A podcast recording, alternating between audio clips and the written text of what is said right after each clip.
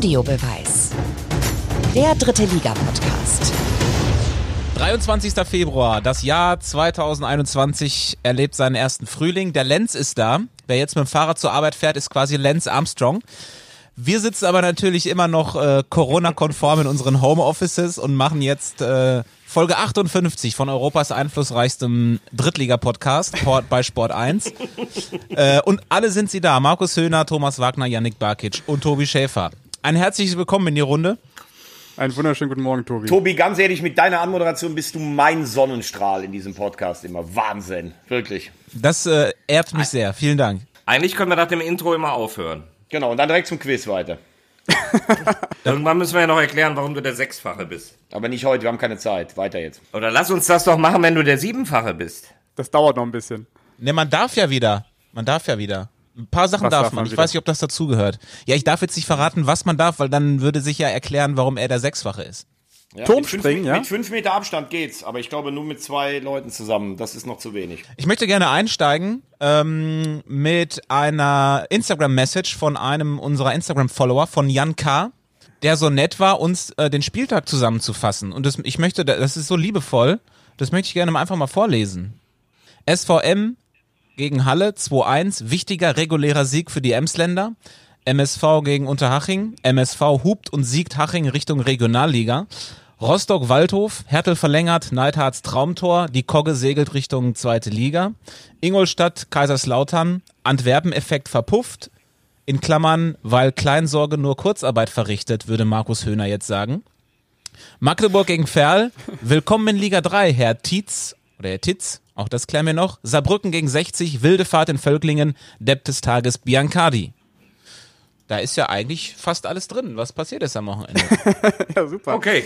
Hätte ich, hätte ich mir doch überhaupt keine Gedanken um die Themen machen müssen. Vielen Dank, lieber Jan. Das äh, nehmen wir gerne jedes Mal. Ne? Dann, dann war es das für heute. Dann können wir das Quiz machen. Nein, wir gehen natürlich jetzt ins Detail und fangen mit dem frischesten an, mit dem Montagsspiel.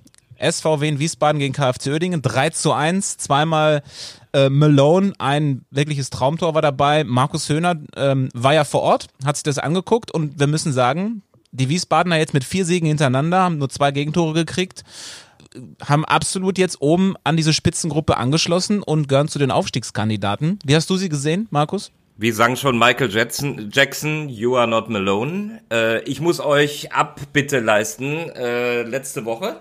Da habt ihr euch ja sehr, sehr stark gemacht für Wien Wiesbaden.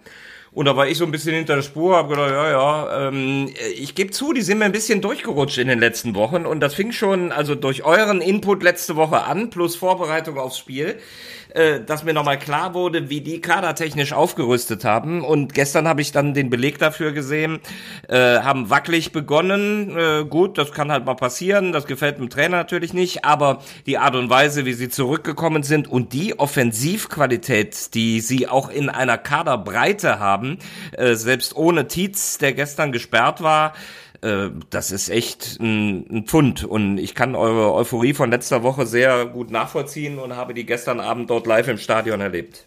Naja, ob das Euphorie ist, weiß ich nicht. Wir haben nur ähm, ein, wir haben auf jeden Fall die Qualität von denen rausgehoben. Bitte, Janik. Ja, Veggie, das ist jetzt meine, meine sprachliche Schwäche, die du hier gerade nee, nee. aufdeckst. Das habe ich gemeint. Du hast keine sprachlichen Schwächen. Janik, bitte. Also, ich war mir gestern ähm, war ich auch sehr gespannt darauf, wie wen auftreten wird und auch wie der KfC auftreten wird. Kommen wir sicher auch gleich noch zu. Fand ich eine sehr gute Leistung vom KfC Oerdingen. Sie gingen auch verdient mit 1-0 in Führung und dann dachte ich mir so, boah, das wird jetzt ein richtiges Brett für wen Wiesbaden, weil wir, wir wissen ja, wie der KfC verteidigt. Ich dachte mir eigentlich, okay, der KfC, der spielt das jetzt ganz entspannt runter und gewinnt hier sogar in Wiesbaden. Und dann würden sich alle fragen, was eigentlich mit dem KfC Oerdingen los ist. Aber wie dann der, ähm, der SVW in Wiesbaden zurückgekommen ist, mit so einer, mit so einem Selbstverständnis, das, weiß ich nicht, Rückstand ist uns egal, wir schießen sowieso drei bis vier Tore pro Spiel. Das hat mir schon sehr imponiert und ähm, ja, stehen jetzt zu Recht da oben und dürfen sich ähm, berechtigte Hoffnungen machen, ähm, hochzugehen. Wisst ihr, wer gerade gesprochen hat? The Godfather of Mann im Ohr. Du hast mein Wochenende sehr geprägt, lieber Yannick. Der guckt gerade hier völlig fragend rein, weil der wirklich was nicht weiß, jetzt? was kommt. Ja, du, du kennst mich als ehrliche Haut. So, gestern Abend, ne? Irgendwann sagt mir der Leiter der Sendung aufs Ohr, äh, sag mal, kann das sein, dass du eben Mehic gesagt hast, der heißt Medic, ne? So, um, um das vorwegzunehmen, die Info kam von Yannick.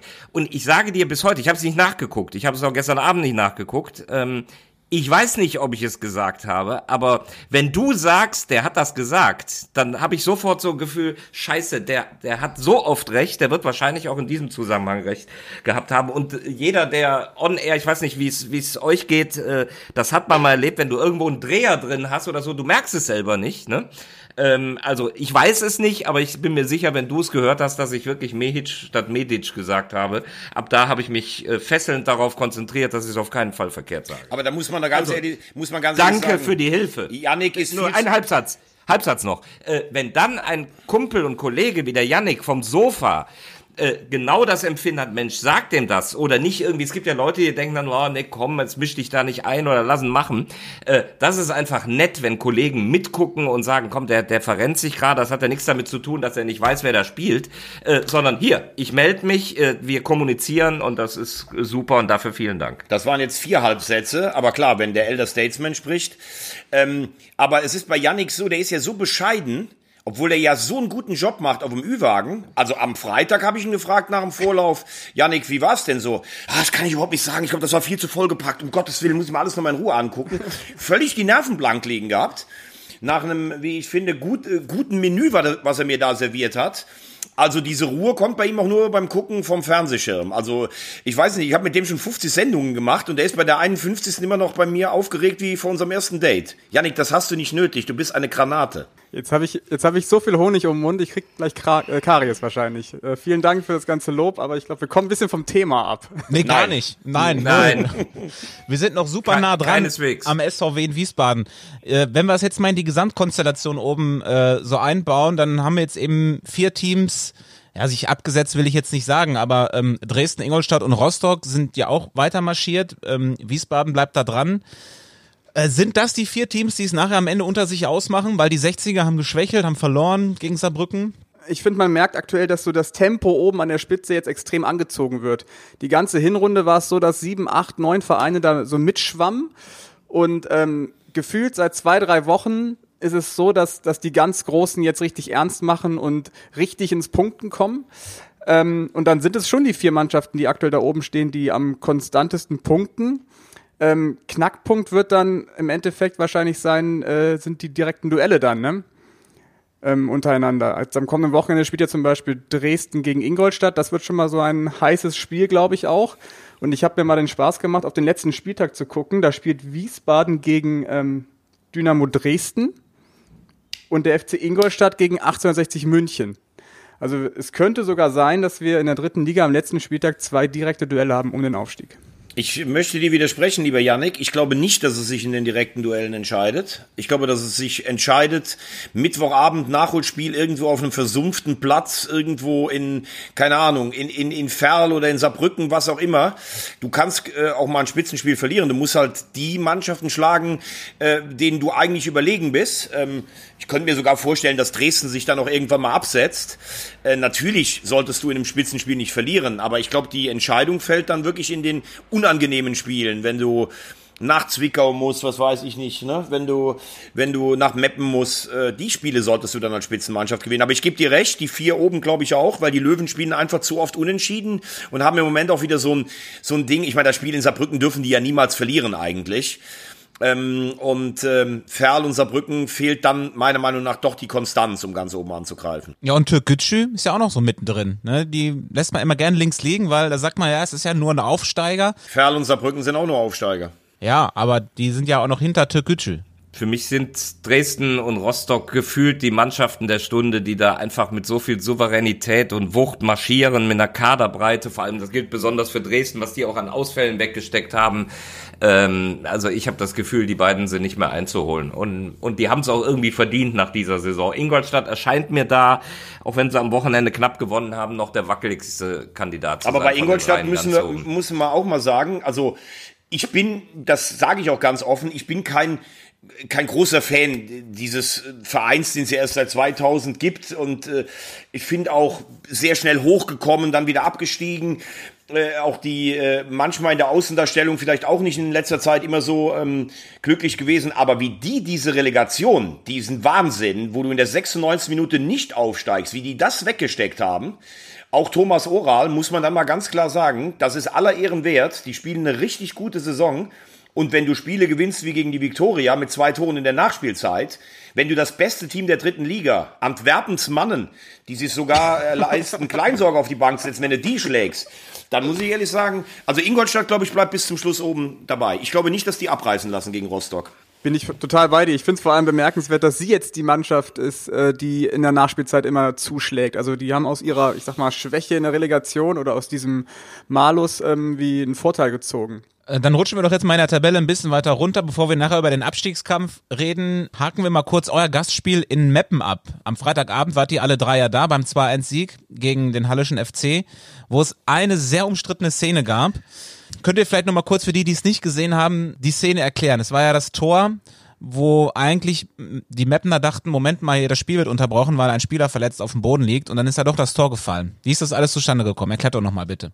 Markus, du, kannst, du warst doch, du bist doch, das ist doch dein Beruf. Du bist doch Kommentator. Genau.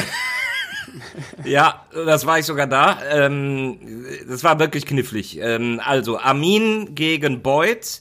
Zweikampf, kein Foul, ist relativ offensichtlich, aber Beuth geht schreiend zu Boden. Und dann steht Al-Hassaimeh da am eigenen 16-Meter-Raum, registriert diesen Schrei und will sich einfach sportlich fair verhalten und deutet an, äh, hey, wir lassen das Spiel unterbrechen, Kollege hat geschrien, ne? Steht aber am eigenen 16er und es vergehen ein, zwei Sekunden, äh, der Ball liegt vor ihm, aber er haut ihn nicht weg, sondern er spielt ihn nur ganz leicht nach vorne. In dem Moment hat sich die Situation aber erledigt. Der Beut steht wieder auf und plötzlich spielen alle weiter.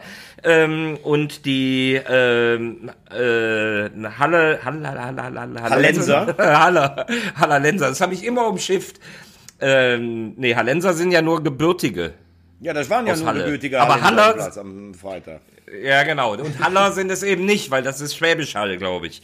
Wie auch immer, der HFC hat es zu Ende gespielt ins Ziel. So, das Tor zählte, die haben alle den Schiri angefleht. Ähm, äh, Schiedsrichter konnte überhaupt keinen Einfluss nehmen.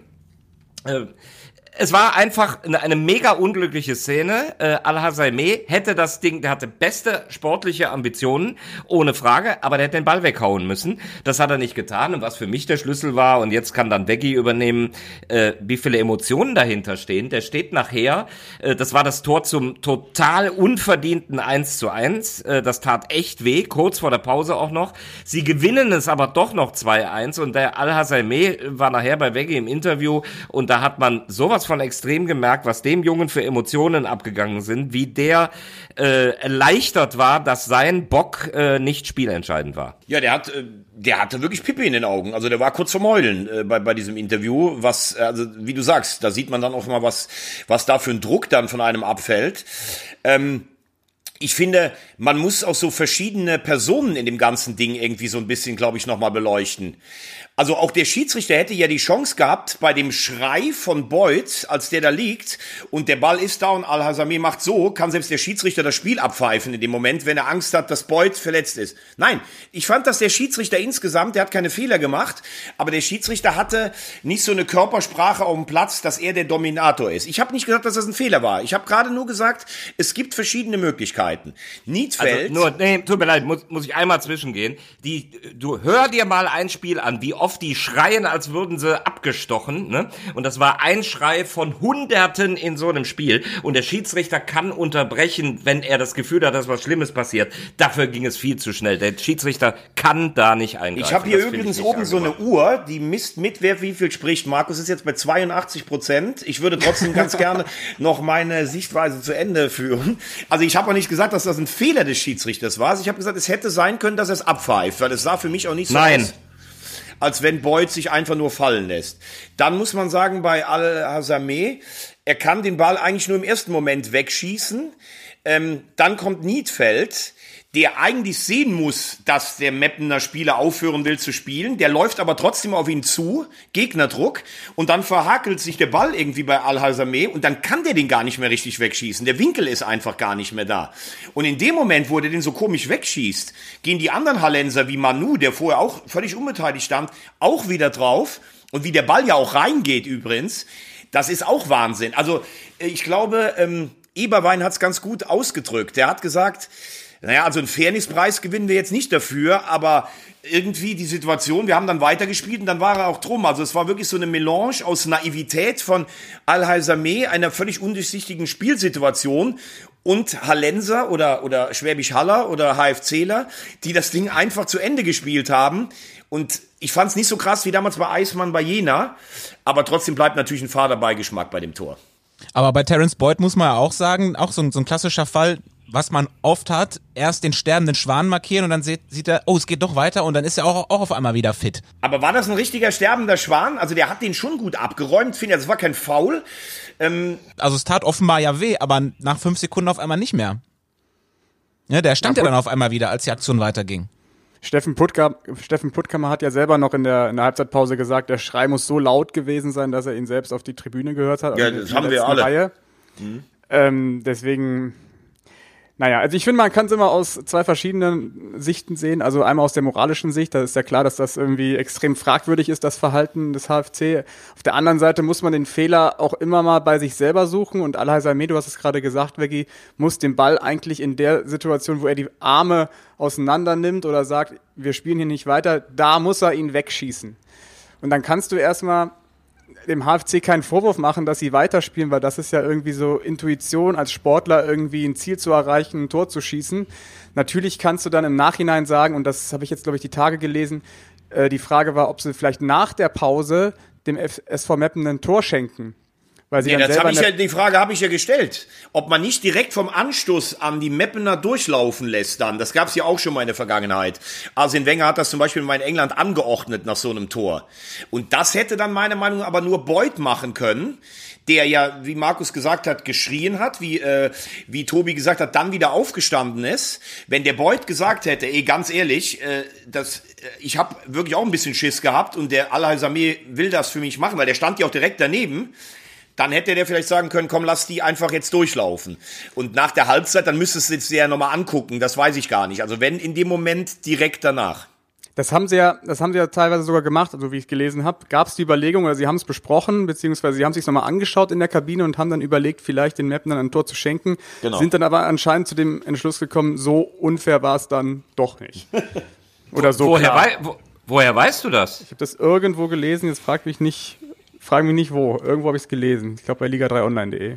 Das wäre natürlich cool, wenn das jemand von sich gegeben hätte. Ne? Das hätte man ja auch in den Interviews als Statement von sich geben können, mal als selbstkritische Analyse einer solchen Szene. Ich hoffe, das war nicht zu lang, Baggy.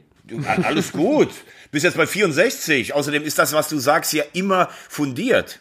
Der Fußballgott hat es auf jeden Fall ja dann hingebogen, hat äh, den Mappenern den Sieg geschenkt. Äh, den Hallensern tut es jetzt nicht unbedingt weh haben, glaube ich, nach oben nicht wirklich Ambitionen, sind nach unten hin sicher. Meppen, für Meppen waren es drei wichtige Punkte gegen den Abstiegskampf oder im Abstiegskampf. Hesskamp hat gesagt, wir spielen jetzt gegen den Abstieg. Ja, wirklich? Mit hat 32 Punkten. Ja, ja. Gut, das sagen sie ja alle, ne? Irgendwie gefühlt muss man sich ja in der dritten Liga entweder nach oben orientieren oder nach unten, aber das ist für mich schon so ein klassisches Mittelfeld. Und mir ist jetzt scheißegal, ob ich Rederecht bekomme von Veggie. Ich muss noch eine Yannick und Höhner Geschichte erzählen vom Freitag. Der Armin hat den Ball. Jetzt weiß Yannick, was kommt. Der Armin hat den Ball. Und immer wenn ich den sehe im Meppener Trikot, muss ich zurückdenken an das Elfmeterschießen, das er im Playoff mit Mannheim gegen Meppen da verloren hat. Und heute spielt er eben selben in Meppen. Und dann sage ich Armin, ja, muss ich immer dran denken an das Elfmeterschießen. Linkes Tor. Kommt von unten aufs Ohr. Rechtes Tor so, dann habe ich in unserer Intercom-Anlage zum Yannick runtergesagt, Yannick, linkes Tor. Von unten, Yannick, ich wette rechtes Tor. Dann habe ich wieder zu Yannick gesagt, ich verwette meinen rechten Hoden. Linkes Tor. So, dann, dann, kam nicht, dann kam nichts mehr von unten. Und dann, dann wurde ich unsicher. Da habe ich gedacht, wenn Yannick zehn Sekunden nichts sagt dazu, dann ist der so vernünftig und sagt, das schaukeln wir jetzt nicht hoch. Dann habe ich nur noch runter gesagt, ich würde meinen einen Wetteinsatz gerne relativieren äh, und gegen nichts eintauschen. Und da bin ich im Nachhinein ziemlich froh. Dann habe ich nämlich in der Halbzeit nach links geguckt und habe dort den David Vasogic gesehen, Ex-Spieler. Und dann habe ich gesagt, hör mal, sag mal, auf welches Tor habt ihr das Elfmeterschießen damals gemacht, ne? Auf das Rechte, sagt er mir. Da sag ich, ey, hör auf, bist du dir sicher? Ja. Er sagt, wieso? Ja, weil ich gespielt habe. So. Und dann habe ich mir langsam gedacht, okay, die, die Anzeichen verdichten sich, dass ich verkehrt liege. Also, es war das rechte Tor, Yannick hat gewonnen und jetzt, jetzt gebt mal das Spiel bei YouTube ein. Da gibt's dieses verdreckste Video, wie ein Fan das komplette Elfmeterschießen zeigt. Das habe ich immer dieses Video gesehen. So, und das hat er von der Gegentribüne aufgenommen und da ist das Tor dann links. Also habe ich jahrelang eigentlich den Aufstieg der Mapner falsch rum gesehen. Aber du hättest es an einer Sache erkennen können, weil. Ja, müssen. An Nein. den Bierbuden. Ne, und wo der Kabinengang ist halt. Die schießen aufs Ding mit dem Kabinengang. Aber geil war gerade der Blick von Tobi, als du deinen Wetteinsatz formuliert hast. Ich habe ich hab bei der Geschichte die ganze Zeit gedacht, da muss man wohl dabei gewesen sein. Aber ein Wort noch zum SV Meppen, das haben wir ja auch festgestellt. Das war ja so offensiv mit einer der besten Leistungen in den letzten Monaten, vielleicht sogar die beste Leistung unter Frings offensiv gesehen, weil zum ersten Mal hat der SV Meppen ja hinten raus ähm, richtig schön spielerisch rausgespielt, über die Innenverteidiger aufgebaut. Jetzt haben sie mit Bura einen, der endlich seinen Torknoten ähm, zum Platzen hat bringen lassen. Also ich muss sagen, der SV Meppen ist wieder ein bisschen auf dem aufsteigenden Ast. Der seinen Torknoten zum Platzen hat bringen lassen. Muss man Nein, da, aber da Tobi muss- muss man dabei gewesen sein. Äh, aber da muss ich natürlich dann auch mal Abbitte leisten. Äh, Ich habe Thorsten Frings ziemlich im Schwitzkasten gehabt, verbal hier zu Saisonbeginn. Muss man natürlich dann auch mal feststellen, wie sich das im Laufe der Monate entwickelt hat. Das hätte ich so nicht gedacht. Der hat gerade aktuell fünf Punkte Abstand äh, auf den Abstiegsplatz. Der hat sich äh, sehr stabilisiert. Wie man hört, ist auch so der, die gesamte Chemie äh, im, im Verein eine bessere geworden. Ich weiß auch aus dem Umfeld, dass Frings und, und der Fußball, den er gespielt hat, sehr kritisch äh, betrachtet wurden. Aber äh, Respekt, er hat sich da prima hingearbeitet. Und ich habe es vorhin gesagt, Meppen hat äh, drei wichtige Punkte geholt gegen den Abstiegskampf. Und darüber sprechen wir jetzt. Ich möchte gerne ähm, mit einer Mannschaft anfangen, ja, für die es leider kein gutes Wochenende war, für den ersten FC Magdeburg. 0 zu 4 Klatsche gegen Ferl bekommen. Dabei herrscht ja eigentlich Aufbruchstimmung. Neuer Trainer ist da, aber jetzt sind sie Vorletzter mit 21 Punkten. Und wir haben ja einen, äh, oder wir haben ja so gut wie für jeden Verein einen Experten und jetzt in diesem Falle für Magdeburg ist es der Kollege Lenny Leonard von Magenta Sport. Er hat das Spiel gegen Ferl auch kommentiert und hat viele Spiele von Magdeburg kommentiert und kennt sich dort sehr gut aus. Wir haben ihn gebeten, Lenny, äh, wir brauchen mal eine Expertise zu Magdeburg. Ähm, und deswegen erstmal die Analyse vom Spiel von dem 0 zu 4 von Lenny Leonard. Das größte Mysterium um den FCM schien bereits vor der Partie gegen den SC Fair gelüftet und damit ein herzliches Hello again, die Audiobeweisrunde. Auf wiederholte Nachfrage fanden wir heraus, dass der neue Magdeburger Coach eben nicht Christian Titz, sondern Christian Tietz heißt. Der Deckname Titz, mit dem die meisten den ersten Bundesliga-Abstieg des HSV verbinden, war also Geschichte. Jetzt musste doch alles besser werden. Oder doch nicht? Es wurde eher noch mysteriöser. Ex-Nationalspieler Louis Holpi hat mal gesagt, dass er nur unter Christian Tietz das Gefühl hatte, mit dem Hamburger SV richtig Fußball gespielt zu haben. Das war als ein großes Lob zu verstehen, aber am Ende musste der Ex-Bundesliga-Dino eben erstmals Fahrstuhl fahren. Bei der deftigen 0 zu 4 Niederlage gegen den SC Verl wollte der FCM unter Christian Tietz auch Fußball spielen. Nur liegt genau da das Problem. Die Magdeburger sollten die Kugel laufen lassen mit hoher Ballbesitzquote. Sie sollten hoch und früh anlaufen und sie sollten endlich im letzten Drittel überzeugen. Stattdessen spielten sie Fehlpass um Fehlpass. Ein Aufbäumen war kaum zu erkennen. Unter dem Strich war das ein unheimlich lebloser Auftritt. Ja, was heißt das jetzt für die restliche Saison für den ersten FC Magdeburg? Nochmal Lenny. Mit Christian Tietz hat der FCM einen großen Trainerfisch geangelt, der allerdings zum ersten Mal in der dritten Liga an der Seitenlinie steht. Auf diesem Level geht's eben nicht immer nur darum, schönen Fußball zu bieten. Der eine oder andere erlebt in diesem Moment ein Déjà-vu und fühlt sich an das 0 zu 5 des HSV gegen Jan Regensburg unter Christian Tietz erinnert. In Liga 3 wird der Coach von Spiel zu Spiel dazulernen müssen, was möglich ist und was eben nicht. Christian Tietz will die Menschen in Magdeburg zusammenführen. Darum hat er gezielt Einzelgespräche mit seinen neuen Kollegen gesucht. Das klingt schon fast nach dem Dalai Lama, den der FCM da gefunden hat. Nur stehen Coach Tietz und Sportdirektor Schork vor einem schier unlösbaren Rätsel. Sie haben den Kader im Laufe der Saison übernommen, haben punktuell nachgebessert, aber gravierende Änderungen können nicht mehr vorgenommen werden. Um ein stabiles Ballbesitzspiel zu installieren, braucht man vor allem Sicherheit, die dem FCM aber gerade fehlt. Und auch im Konterspiel fehlen die Vollstrecker. Mein Tipp, der Kampf um den Klassenerhalt endet in Magdeburg erst am 38. Spieltag. Ja, jetzt sind es also wirklich fünf Pleiten in Folge für Magdeburg. Sie haben die zweitschlechteste Offensive. Wie ist eure Prognose? Wie äh, verläuft denn der Rest der Saison in Magdeburg? Also ich weiß, dass der Name Titz erstmal daherkam, weil beim HSV hat man damals T-Shirts drucken lassen. Big Titz. Ähm, dann war so ein ähm, Bild von Christian Titz da vorne, als er die Hoffnung zurückgebracht hat. Er hatte aber ähm, damals auch spielstarke Spieler mit Holtby, mit Hand und die Mannschaft hat einfach schlechten Fußball gespielt, weil alles total verkrampft war. Das ist meine Frage. Was glaubt ihr? Ich habe Magdeburg nicht so oft gesehen. Ist es so, dass die Mannschaft spielerisch was drauf hat und es verschüttet ist? Oder ist die Mannschaft spielerisch gar nicht so gut? Denn dann wäre es ein Problem, wenn ich als neuer Trainer komme und ich habe gar nicht die Spieler dafür und will dann mitten während der Saison einen technischen Spielstil implantieren. Dann kann es eigentlich nur schiefgehen. Janik, du bist doch großer FC Magdeburg-Fan von dieser Mannschaft. Ja, letztes Jahr war ich noch. Bin da mittlerweile, also ich war schon seit Saisonbeginn sehr skeptisch, was Magdeburg angeht. Ich finde es vor allem ähm, schwierig, wenn man schon so viele Spieler mal, also es gab ja in der Hinrunde diese Diskussion um Bertram und Beck.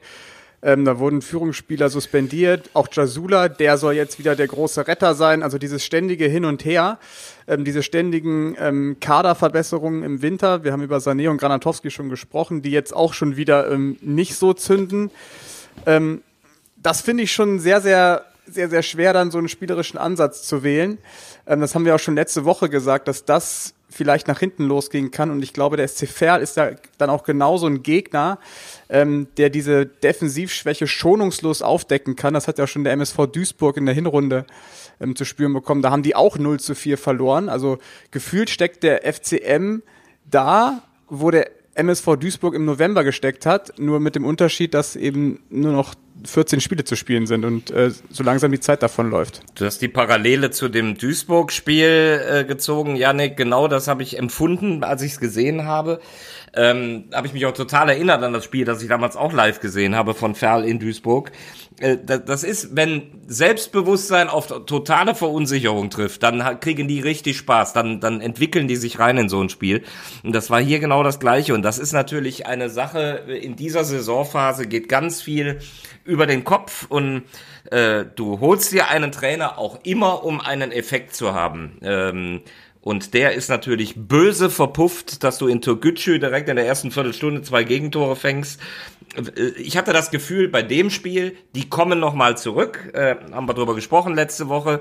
Wenn du das schaffst, dann hast du so ein Ausrufezeichen. Hast du nicht geschafft. Und jetzt diese böse Heimpleite. Also da hängt jetzt schon ganz viel am nächsten Spiel in Köln. Wenn du da wieder verkackst, dann wird's äh, annähernd aussichtslos. Äh, ich will dich ungern korrigieren, aber die spielen in Wiesbaden, weil ich äh, das Spiel mache am Samstag. Ähm, Rostock spielt in ähm, Köln. Und das ist ja eigentlich noch schwieriger, das ah, ja. Spiel. Also ich glaube, das könnte dann richtig in die Hose gehen. Und äh, deshalb habe ich mich mit Magdeburg auch ein bisschen beschäftigt. Die haben äh, halt die zweitwenigsten Tore in der ganzen Liga geschossen. Nur Uerdingen hat noch weniger, aber die stehen hinten wenigstens stabil.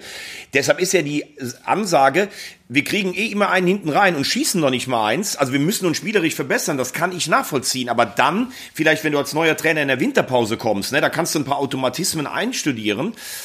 Ähm, wir haben ja gesagt, das ist ein, ein risikoreicher Weg. Aber boah, das sieht schon richtig übel aus für Magdeburg, muss man sagen. Ich habe mir auch mal äh, den Spaß gemacht, da ja die Tabelle immer noch lügt, wie wir letzte Woche festgestellt haben, habe ich mir mal ähm, die Tabelle ausgerechnet, wie sie denn wirklich ist, gemessen an den Punkten pro Spiel. Und da fällt eins auf, dass ähm, Haching... Wie im Eishockey, ne? genau, da fällt eins auf. Haching ist in der Tat Tabellenletzter und der FCK steht unterm Strich, obwohl sie eigentlich aktuell noch überm Strich stehen. Ähm, deswegen, ähm, ja, und der FCM steht halt auch unterm Strich und äh, hat jetzt natürlich mit dem SVW in Wiesbaden, du hast es gesagt, Markus, auch eine Mannschaft vor der Brust, die einfach vor Selbstvertrauen strotzt und äh, das wird alles andere als angenehm da am Samstag. Zumal ja auch Thomas vor Ort ist. Ich mag ja Christian Titz sehr. Übrigens habe ich aber am Wochenende mit ein paar ähm, handelnden Personen auch in der dritten Liga gesprochen. Also da möchte ich aber jetzt wirklich keine Namen oder Vereine nennen, weil das ja immer schwierig ist. Also die meisten gehen davon aus, dass der KfC Uerdingen die Saison nicht zu Ende spielt. Oh, das und, ist spannend. Und das hat ja dann auch Auswirkungen, die würden ja dann aus dem Tableau rausgerechnet werden. Und dann sind natürlich die Mannschaften im Nachteil, die gegen Uerdingen ihre Punkte geholt haben. Janik, kannst du das mal auf die Schnelle ausrechnen, bitte? ähm, es ist in der Tat so, dass der, ich meine mich erinnern zu können, dass Kaiserslautern gegen Uerdingen gewonnen hat. Dass das für Lautern bitter ist. Ich glaube auch Lübeck hat gegen die gewonnen. Äh, ja, genau, stimmt. Duisburg würde zum Beispiel ein- einer der Gewinner sein, weil die Mhm. verloren haben gegen, ähm, gegen Uerdingen. Und wer steckt noch da unten drin? Haching? Ich weiß es gar nicht. Also Fleißaufgabe Victor- Victoria nächste Woche. Köln? Wir rechnen das Ding raus. Ja. Aber, aber die leben noch, ne? Die haben jetzt erstmal Einspruch gegen den Punktabzug eingelegt. Äh, Aber mit welcher Begründung, und- Markus? Weiß ich nicht, ist ja nicht mein Einspruch. Nein, Ähm, aber, aber das habe ich mich gefragt. Äh, Ich meine, Insolvenz steht doch. Äh, drei Punkte Abzug. Was ist da ein Einspruch? Äh, also da muss ja irgendwie. Ich glaube, es war mehr ein symbolisches Zeichen der Mannschaft zu signalisieren, wir versuchen doch alles irgendwie abzuwenden. Die wissen selber, dass die drei Punkte auf jeden Fall abgezogen. Ähm, Ja, was man aber auf jeden Fall, was man auf jeden Fall sagen muss, ist es schon erstaunlich, wie Krämer und Mannschaft äh, dagegenhalten. Janik, du hast das eben schon mal angerissen, wie die gestern aufgetreten sind. Also das hat nichts damit zu tun, dass sich irgendwer hängen lässt und und schon äh, finale Gedanken hat. Das finde ich auf jeden Fall bemerkenswert. Also mit der Leistung gestern hat eigentlich der KfC Uerdingen mit unten nichts zu tun, muss man ganz ehrlich sagen. Man kann jetzt nicht sagen, also man, eigentlich müssen die anderen Mannschaften im Abstiegskampf hoffen, okay, hoffentlich zieht der KfC Uerdingen zurück. Ja, und sie haben ja auch äh, die wenigsten Spiele von allen. Also nach deinem Punktekoeffizienten müssten sie ja viel weiter überm Strich noch stehen. Mit 21 stehen, Spielen stehen, bisher sie, erst. stehen sie vor Viktoria Köln. Aber da hat Markus natürlich recht. Also wie die spielen bei den ganzen Turbulenzen, das hat ja überhaupt nichts mit Auseinanderfallen zu tun. Trotzdem ist immer die Frage, ne, wenn du jetzt vielleicht noch mal ein, zwei Nachholspiele verlierst, wenn der ein oder andere Spieler in Gedanken schon weg ist, wenn du vielleicht mitbekommst, dass dieser Investor doch nicht bezahlt, wie lange kannst du das noch durchhalten, überhaupt so eine Einheit zu bilden? Das ist ja auch eine Frage. Also was ich von gestern Abend mitgenommen habe, ist, dass der KfC Uerdingen da trainiert, wo andere Geburtstage feiern und äh, Firmenfeste ähm, feiern. Habe ich gerade dran gedacht, also ich will ja nicht frech sein, aber der hat in der Soccerhalle trainiert mit Uerdingen und links war ein Kindergeburtstag, rechts ein Firmenfest. Also dann sollten wir mal nicht eruieren, in welcher Halle das war, weil da ist, glaube ich, mit den Hygienekonzepten irgendwas schiefgelaufen. Oder, oder, oder Kollege Krämer hatte einen kurzen Traum gehabt und wollte das in einen netten Spruch verpacken.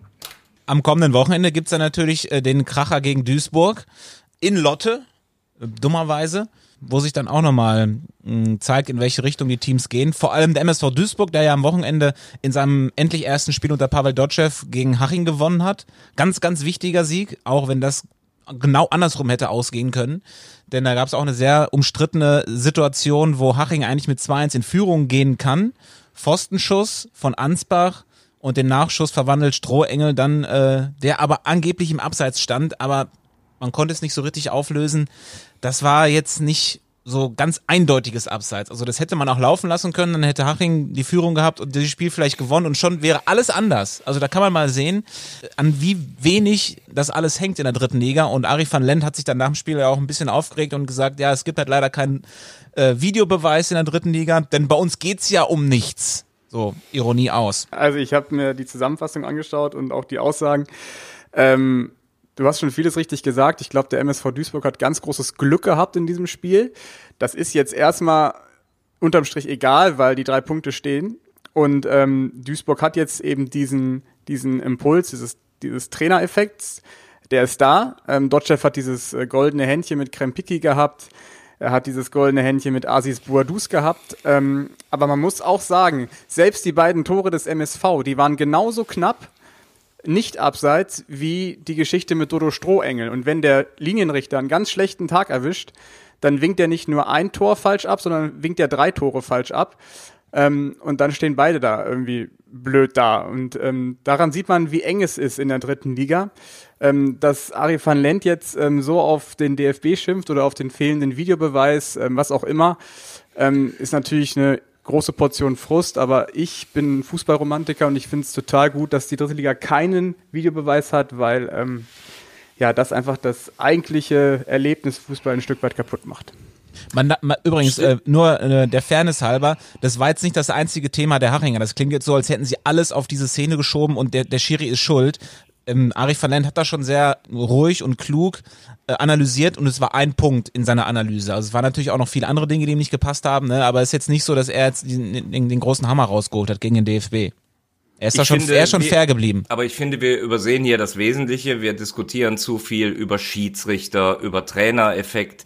Das Wesentliche sind die Hupen. Denn äh, zwei Hupen-Heimspiele für den MSV Duisburg, sechs Punkte. So, und wenn, wenn bei den anderen nicht gehupt wird, dann sind sie es letztlich im Abstiegskampf auch selber schuld. Das ist Also definitiv auch ein Faktor. Ich, Faktor Hupen.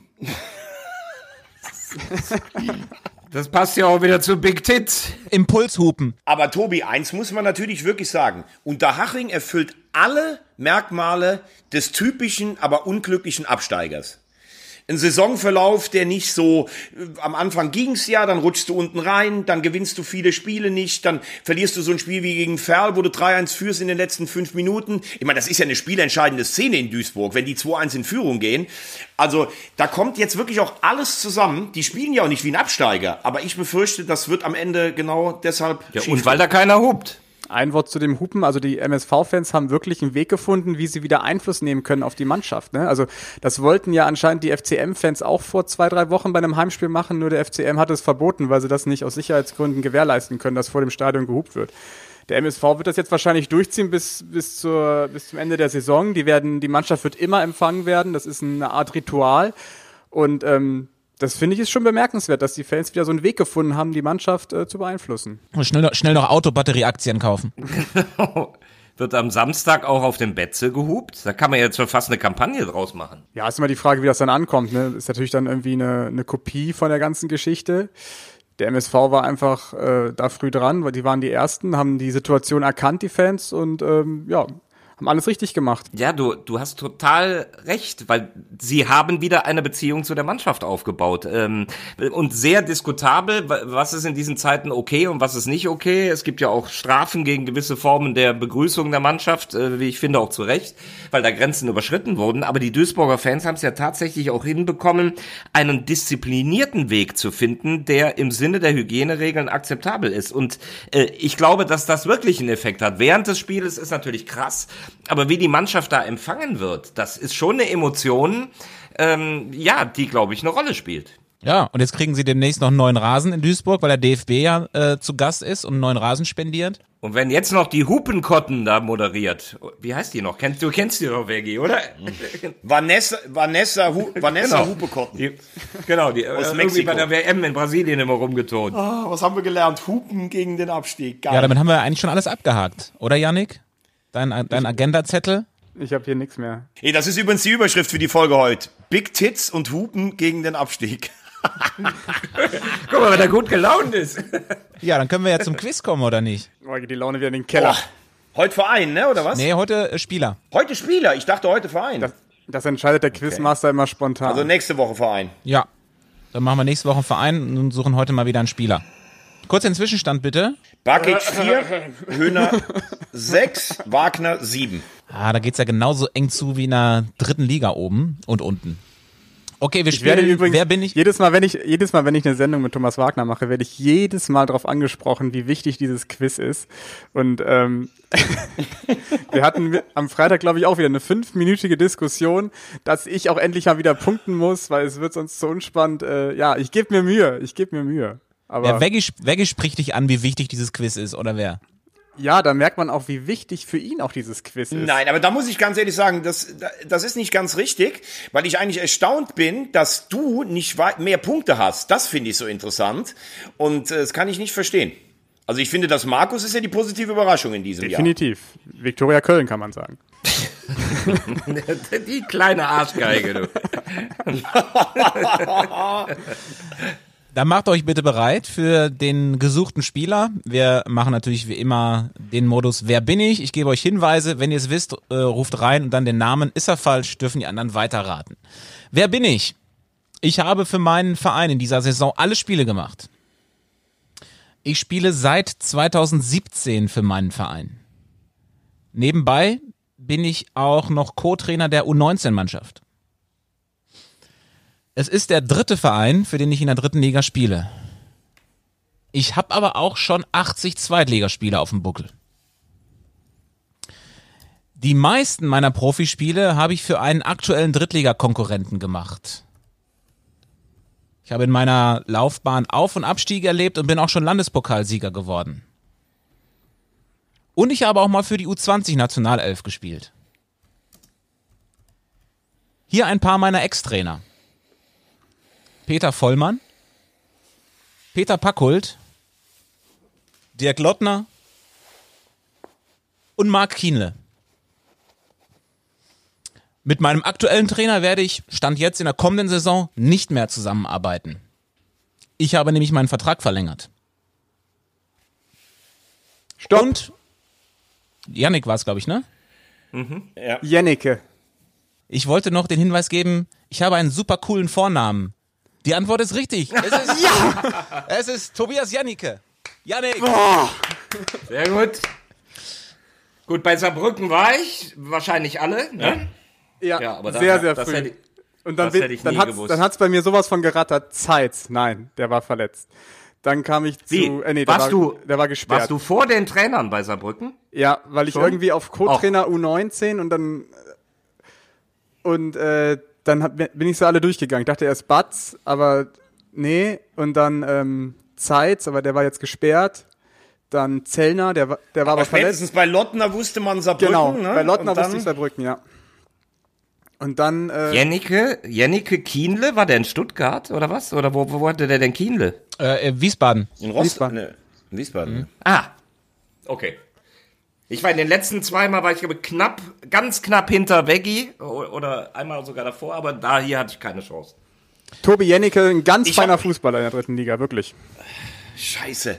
Heute, dass ich zu spät Stopp sage, das war Wahnsinn, ey. Wahnsinn. Stark, Für die Spannung in diesem Quiz äh, war das jetzt wichtig und freut mich sehr für Yannick, dass er gepunktet hat, weil so bleibt es eng und so könnt ihr alle drei noch den Titel holen. Zwischenstand bitte. Bakic 5. Höhner 6, Wagner 7. Nächste Woche dann Verein. Sehr schön. Sehr gut, Janik, Glückwunsch. Wie geht's weiter? Wir haben natürlich jetzt, äh, was ist denn heute eigentlich? Dienstag. Wir haben Mittwoch noch ein Nachholspiel in der dritten Liga. Und dann sind wir auch schon beim kommenden Wochenende. Tobi, wo bist du am Wochenende? Ja, da habe ich ein Date mit Yannick am Samstag. Ich freue mich schon total Äh, Ferl drauf. gegen Ich Saarbrücken. freue mich schon total drauf, ja. Wer weiß, vielleicht gibt's wieder Quiche. Der Quiche-Zidenzwert ist ja auch nach unten korrigiert worden. Möchte das gerade erwähnen. Die Quiche, die es in Meppen gab, war großartig. Es war meine Quiche-Premiere. Sensationell. Sensationell. The King of Quiche. Und äh, übrigens, ähm, wenn ich schon einmal da in der Ecke bin, dann hänge ich Sonntag noch direkt äh, Uerdingen gegen Duisburg dran. In Lotte. Dann kannst du ja direkt in Wiedenbrück übernachten. Wollte ich gerade sagen, bleibst du dann da? Da brauche ich aber mehr Kirschen. Ja, ich bin äh, Samstag dann mit dir erstmal in Ferl. Da werden wir eine schöne Sendung machen. Ähm, Planungen laufen. Und äh, am Montag darf ich dann noch nach Mannheim fahren. Mannheim gegen die kleinen Bayern. Volles Programm. Ich bin für Sport 1 unterwegs. Ich mache gar nichts am Wochenende. Das heißt, ich bin für Sport 1 unterwegs ähm, in der ersten Liga. Ja, ich habe ja schon gesagt, ich bin in Wiesbaden. Ge ah, gegen Magdeburg. Genau, ich hatte das Nachholspiel. Ich werde dann noch mal eine Flasche Gin kaufen von dem guten Gin, weil die erste ist schon weg. Ist hier runtergefallen aus Versehen, ne? Also das, das muss man ja wirklich mal sagen, dass unser äh, Sommerfest, äh, was den Alkohol angeht, schon durchgeplant ist, weil wir kriegen ja mittlerweile so viel Alkohol geschenkt in den Stadien. Weiß gar nicht, was die Leute denken sollen, wer wir sind. also in Ferl haben wir was bekommen, in Wiesbaden haben wir was bekommen. Äh, mal gucken, was... Meppen haben wir was bekommen. Genau. Guten Korn.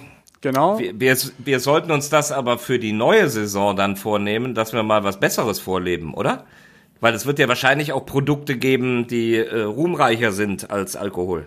Autos. Ich finde, der Ja, Alkohol ist richtig, richtig gut. War klar. So, bleibt gesund. Ne? Schöne Woche. Bis zum nächsten Mal. Tschö. Tschüss, schöne Woche. Audiobeweis. Der dritte Liga-Podcast.